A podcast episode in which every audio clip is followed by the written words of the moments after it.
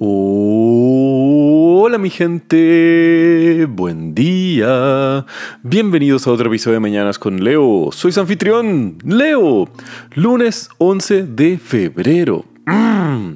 qué hermoso encuentro yo que es esta época, esta era en la cual nosotros estamos viviendo, mi gente. Pues estamos sin duda alguna en el mejor de los tiempos para ser un ser humano y los datos avalan estas declaraciones. Claramente sin contar los temas de medio ambiente y climáticos, son la gran dificultad que vamos a tener que enfrentar en el siglo XXI.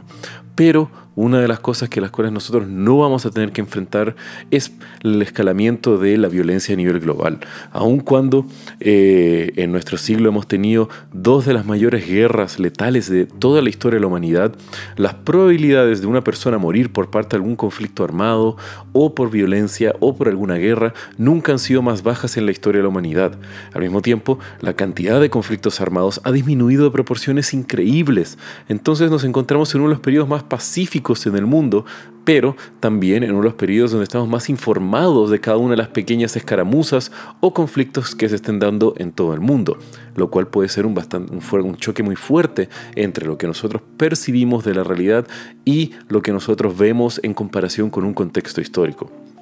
Y qué curioso pensar esto porque muchas veces, como les digo, nos vemos bombardeados por tanta negatividad y noticias depresivas que simplemente es una atrocidad mirar el estado del mundo actual. Pero no tenemos que olvidar las cosas malas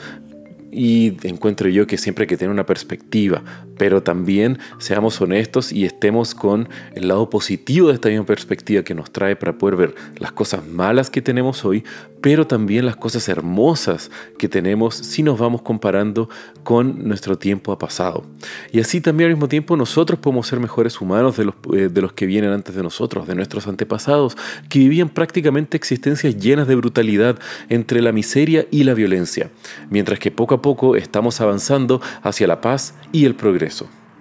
Y cambiando eh, la paz y un poco la armonía, eh, hoy les quiero contar una historia de un protagonista poco esperado. Si pensamos en una narrativa más tradicional sobre quiénes son los buenos y los malos en el mundo, bueno, pues hoy les quiero contar la historia de cómo un simpatizante y miembro del partido nazi logró salvar la vida de decenas o si no cientos de miles de personas durante una de las peores atrocidades de la Segunda Guerra Mundial.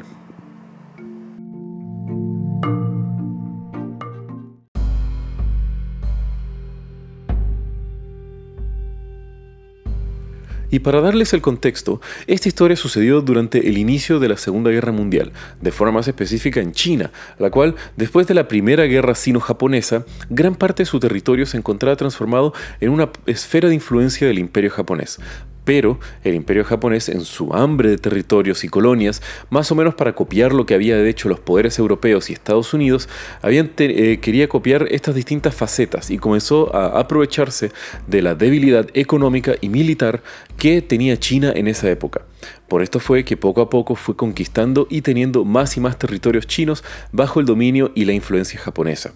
Pero uno de los temas que habían es que el imperio japonés deseaba cada vez más y más, y al mismo tiempo lo deseaba con un fervor y con una venganza muy fuerte contra los poderes occidentales. Principalmente pues ellos siguiendo el camino y el, casi los mismos pasos que Europa y Estados Unidos había hecho durante sus colonizaciones de África y de otros territorios, gran parte de toda la comunidad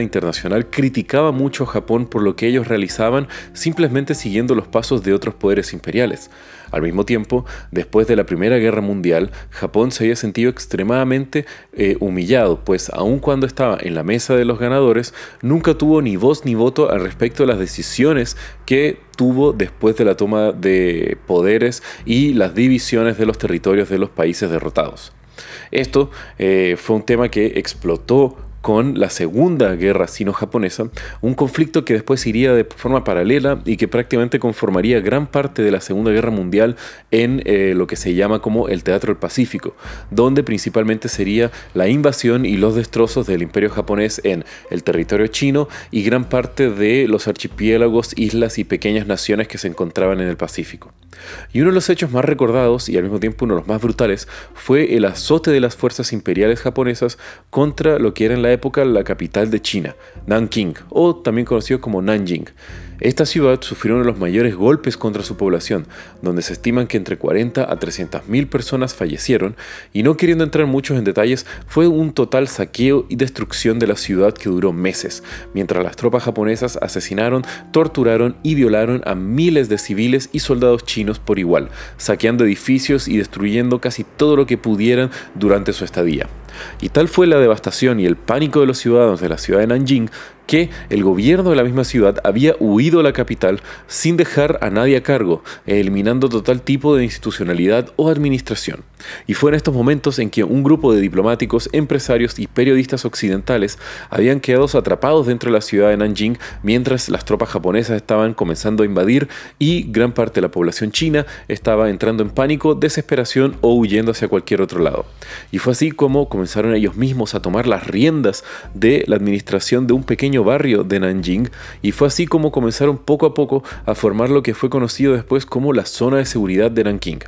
Uno de los sectores de la ciudad en los cuales fue delimitado con distintas fronteras eh, armadas con barreras y banderas de los varios países que conformaban este como séquito o grupo de, eh, de, personas extranjeras y al mismo tiempo fueron estos ciudadanos internacionales los que comenzaron a controlar el actuar y lograron negociar con los soldados japoneses que ya se habían tomado la ciudad a estas alturas para entregarles relativa autonomía y protección de la brutalidad que está sucediendo al resto de toda la ciudad.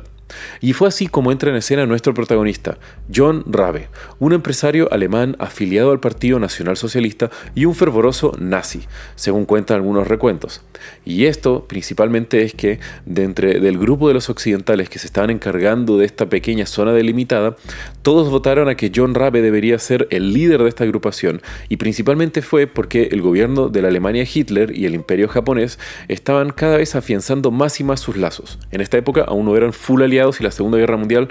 tampoco había explotado como la conocemos el día de hoy.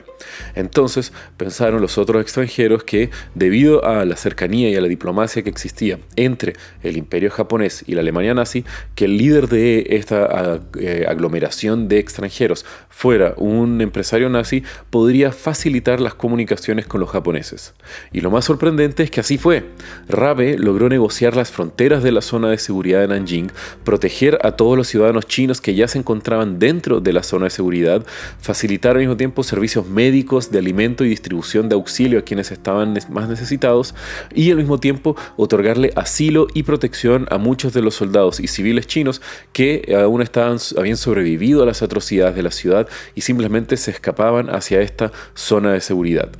Y fue tal así que al final del conflicto, y aun cuando el número de muertos y de personas eh, destruidas por las tropas japonesas fue increíble,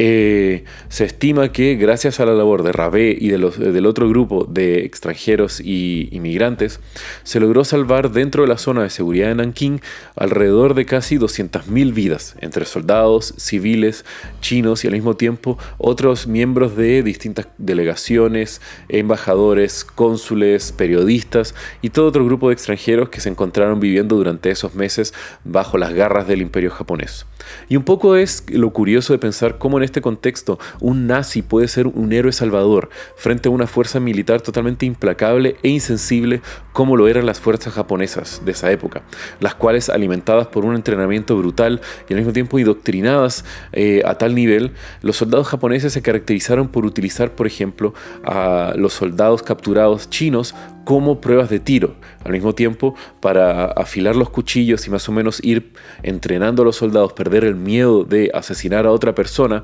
muchas veces en lugar de utilizar eh, blancos como madera u otros materiales para representar un potencial soldado, los soldados japoneses utilizaban a los prisioneros de guerra como eh, herramientas para el entrenamiento militar. Al mismo tiempo, esto generó gran parte de por qué el pánico se estaba generalizando tan fuerte dentro de la ciudadanía china, pues gran parte de ellos ya sabía lo que había pasado en otros conflictos con el imperio japonés, en donde los soldados chinos, los que no eran muertos en combate, al poco tiempo serían asesinados, torturados o, como había mencionado, utilizados como herramientas del entrenamiento militar. Y esto fue lo que también eh, le entregó y que hizo que esta zona de, seguridad administrada por RABE eh, fuera tan esencial y al mismo tiempo eh, protegiendo a una población de posiblemente uno de los peores crímenes de la Segunda Guerra Mundial. Y así es como hasta el día de hoy eh, en China existe un homenaje a un hombre nazi, pero que obviamente bajo ciertas características y un contexto muy específico podríamos considerar a este hombre como un hombre dadivoso y un salvador de miles de personas que lograron salvarse de algo mucho peor. Tanto así que hasta hay una película sobre la vida de John Rabé, así que si es que quieren, búsquenla, véanla y me dicen qué les pareció esa narrativa, en donde un hombre perteneciente a una organización tan malévola como el Partido Nacional Socialista en Alemania, como en otro contexto y frente a situaciones bastante más adversas, se puede comportar como un héroe, caracterizando lo que es de la defensa de las personas y de la vida humana. Y bueno mi gente, si quieren saber un poco más de lo que les hablé el día de hoy, pueden ver los links en la descripción del episodio y como ya saben, que tengan un muy buen día. Los quiero mi gente. Besos.